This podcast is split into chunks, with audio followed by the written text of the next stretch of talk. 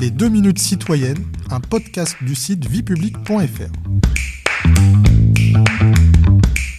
Bonjour, je suis Bertrand, rédacteur pour le site viepublic.fr, et je vais vous présenter les principes fondamentaux de la République. La République française est fondée sur quatre principes fondamentaux. Elle est indivisible, laïque, démocratique et sociale. Nous allons définir chacun de ces principes. Alors premier principe fondamental, l'indivisibilité. L'indivisibilité implique une application uniforme de la loi sur l'ensemble du territoire français. Ce principe rejoint celui de la souveraineté de la République, qui dispose qu'aucune partie du peuple, ni aucun individu, ne peut s'attribuer l'exercice de la souveraineté nationale. Seul le peuple exerce cette souveraineté par la voie de ses représentants ou du référendum.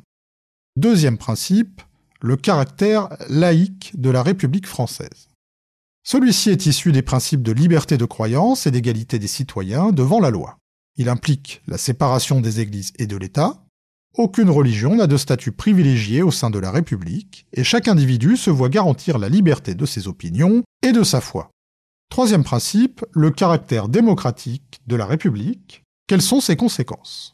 Ce principe implique le respect des libertés fondamentales et la désignation des différents pouvoirs au suffrage universel, ouvert à tous les citoyens majeurs, égal, chaque électeur dispose d'une voix, et secret, chacun vote librement à l'abri de toute pression. Enfin, quatrième principe fondamental, la République française est sociale. Alors, qu'est-ce que cela signifie? Eh bien, ce principe, qui résulte de l'affirmation du principe d'égalité, contribue à la cohésion sociale et favorise l'amélioration de la condition des plus démunis.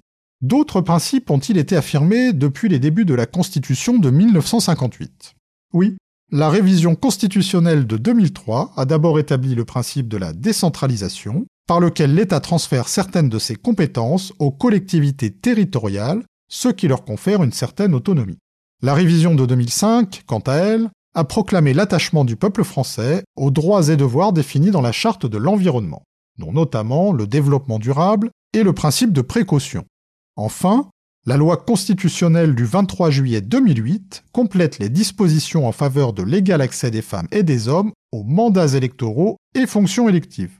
Elle les étend aux responsabilités professionnelles et sociales. Vous pouvez réécouter ce podcast et toutes nos séries sur vos plateformes préférées et notre chaîne YouTube. N'hésitez pas à vous y abonner.